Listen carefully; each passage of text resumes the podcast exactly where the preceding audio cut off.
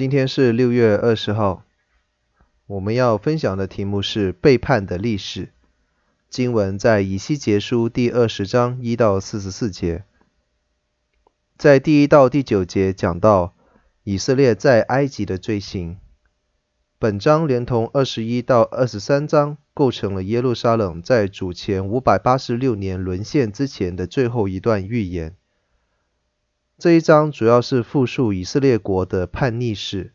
有一群长老来到先知以西结的家中求问，经文没有指他们所问的是什么，但是以西结却诉说了以色列背叛神的历史。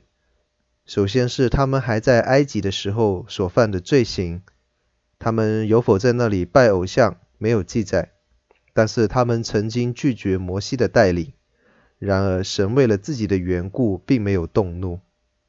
第十到第十七节讲到那一些从埃及出来的，在旷野当中，神赐给他们律例典章、安息日，可是这一些他们都没有遵守。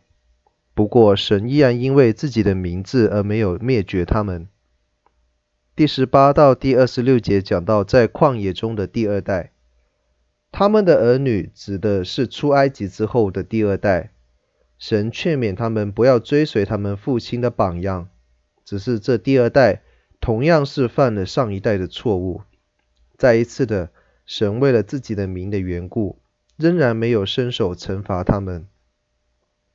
二十七到三十二节讲到在应许之地的罪，你们所上的那高处叫什么呢？那高处名叫巴麻。巴麻的意思是说，你上去做什么呢？那你想，除了拜偶像，还会做什么？在第三十三到第三十八节讲到，以色列将受到惩罚。神用大能的手拯救以色列人脱离埃及，同样的，神用他大能的手教导那一些顽梗的子民。留意“我必”这个词出现的次数，这个表明了神决意要这样子行。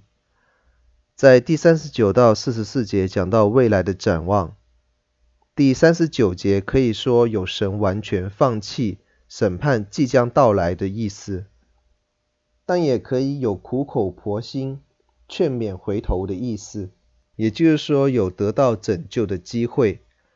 他们不光是再一次在圣山上面敬拜耶和华侍奉他，神更应许给他们物质的丰盛，让他们成为强国。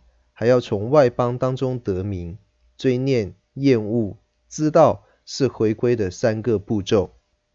以色列的历史的确是一个让神伤心悲痛的历史，也是一个自我亏损的历史。